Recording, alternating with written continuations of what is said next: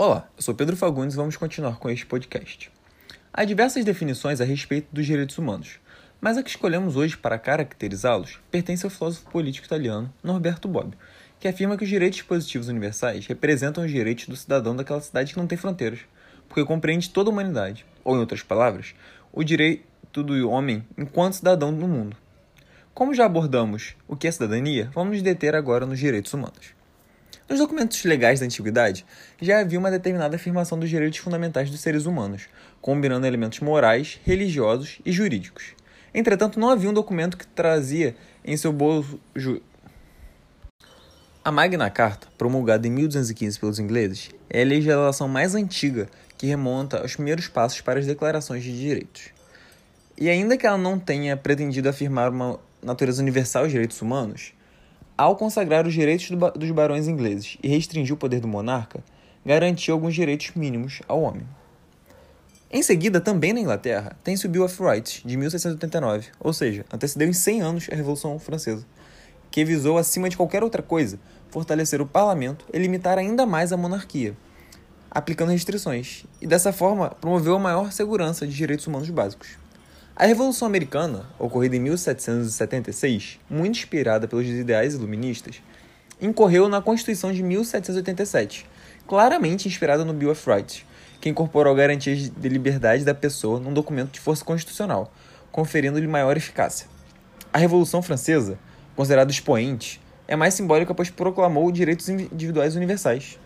Eclodiu em 1789, e diferentemente dos direitos norte-americanos, que eram naturais e já existiam, cabendo, portanto, ao governo somente aplicá-los de forma prudente a, a novas situações. Os franceses priorizavam construir e não simplesmente declarar os direitos, baseando-se em um desejo de reforma constitucional. Agora que já delineamos um rápido panorama histórico até a afirmação de direitos individuais irredutíveis nos Estados, vamos abordar as suas origens. Há duas correntes principais, uma que defende a existência de direitos naturais e outra que afirma que os direitos são históricos. Aqueles que defendem o justnaturalismo defendem haver direitos inerentes, eternos e imutáveis. O Grosso, por exemplo, definia direito natural como uma qualidade moral que tornava justo e certo que o homem fizesse ou tivesse algo.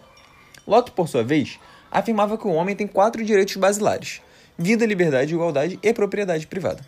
Em contraposição, encontram-se aqueles que postulam que os direitos são relativos, variando conforme a sociedade.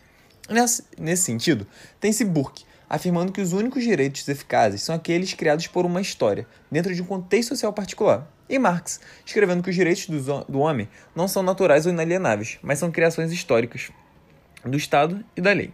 Houve por muito tempo uma recusa mais sistemática em aceitar o justnaturalismo. Todavia, após a exposição das atrocidades do Holocausto, tais direitos fundamentais, básicos e inalienáveis passaram a ser mais aceitos pelo corpo teórico. E apesar de ser longa a trajetória das ideias de direitos imanentes e oponíveis do pensamento humano, somente no século XX passaram a ter o seu reconhecimento firmado internacionalmente. Para isso, criou-se a Organização das Nações Unidas em 1945, a fim de reconhecer como legítima a preocupação internacional com os direitos humanos. O Tribunal de Nuremberg, em 1946, que estabelece a responsabilidade individual pela sua proteção, e a Declaração Universal dos Direitos Humanos, em 1948, que enumera o conjunto de direitos civis, políticos, econômicos e sociais, considerados fundamentais, universais e indivisíveis. Essas três são consideradas os marcos fundadores do direito internacional dos direitos humanos. A respeito da Declaração Universal dos Direitos Humanos, não há um consenso quanto à sua eficácia. Tem-se a parcela que considera que os Estados só aceitaram um compromisso em torno do ideário de direitos humanos porque consideravam que não teriam consequências importantes, uma vez que nem a ONU nem qualquer outro tipo de organização internacional eram dotados da capacidade ou da legitimidade necessária para exigir dos Estados a observância dos direitos humanos. E na falta de mecanismos eficientes para se fazerem cumprir as suas exigências, fica fácil desrespeitar os tratados e convenções.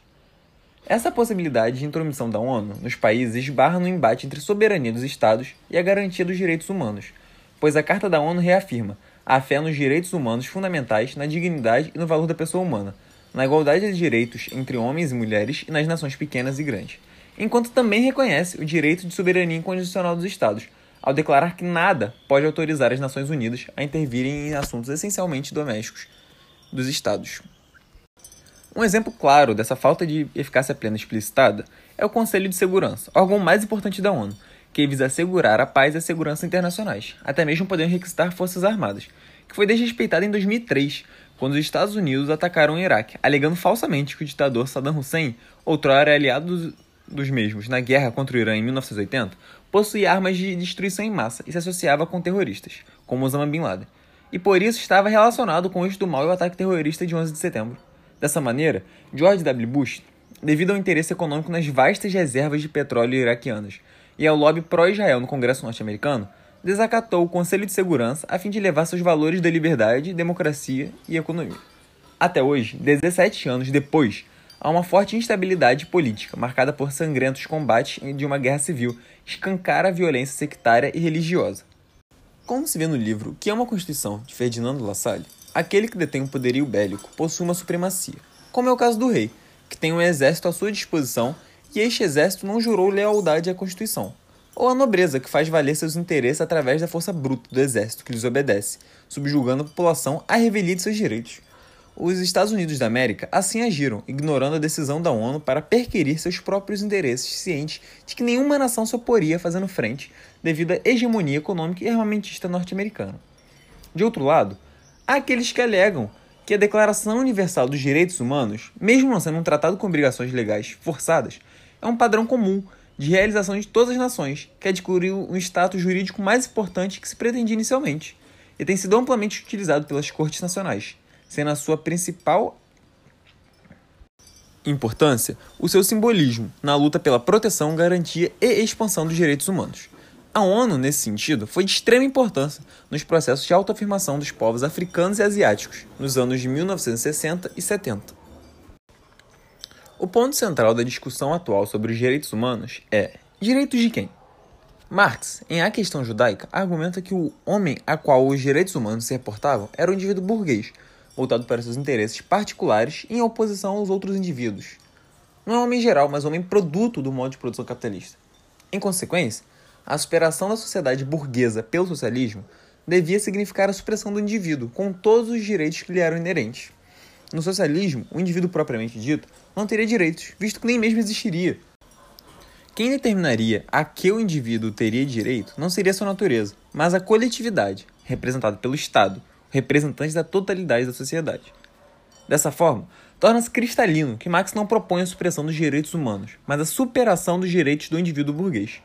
Marx entende que é o caráter burguês que deve ser suprimido, e não o indivíduo per si, pois ele enxerga o socialismo como pleno desenvolvimento do indivíduo, e sendo este entendido como indivíduo social, é inseparável do socialismo, que na determinação recíproca incorre no enriquecimento do gênero humano. Assim, a subsunção do indivíduo à coletividade ou inverso nada tem a ver com o socialismo, e por conseguinte, nunca houve uma revolução verdadeiramente socialista, nem mesmo a soviética. A respeito dessa divergência sobre quais são e a quem pertencem, surge outra crítica, a da hipocrisia e de que a concepção dos direitos humanos é fundamentalmente um sintoma de dominação cultural do Ocidente sobre o resto do mundo. O líder político de Singapura, Lee Kuan Yew, exemplifica que tal conceito não é tão bem aceito, principalmente por países fora do eixo ocidental, já que eles enxergam a cultura ocidental como perigosamente individualista e com potencial para fragmentar o senso de comunidade. A outra crítica centra-se na ameaça da soberania interna, sob a prerrogativa de levar os direitos humanos em seja a dominação de países do norte sobre os países do sul. Dois exemplos contundentes desse individualismo que leva os países a agirem somente quando for de seu interesse são a invasão norte-americana à Líbia, prometendo acabar com a suposta repressão de Muammar Gaddafi, impondo seu próprio modelo político. E após assassinarem o presidente, o país mergulhou numa profunda crise política e econômica, permanecendo ainda hoje sem democracia e liberdade. Outro exemplo é o genocídio que ocorreu em Ruanda, em 1984, onde o grupo étnico Hutu matou cerca de 700 mil Tutsis. E a ONU nada fez, o que evidencia que quando uma violação dos direitos humanos não afeta os interesses das grandes potências, é um fato irrelevante. Isso me lembra uma fala do protagonista do filme Hotel Ruanda. Eles gravam nossa desgraça e se comovem enquanto jantam em segurança com suas famílias. Mas depois que a matéria passa, eles seguem suas vidas, enquanto nós perdemos as nossas.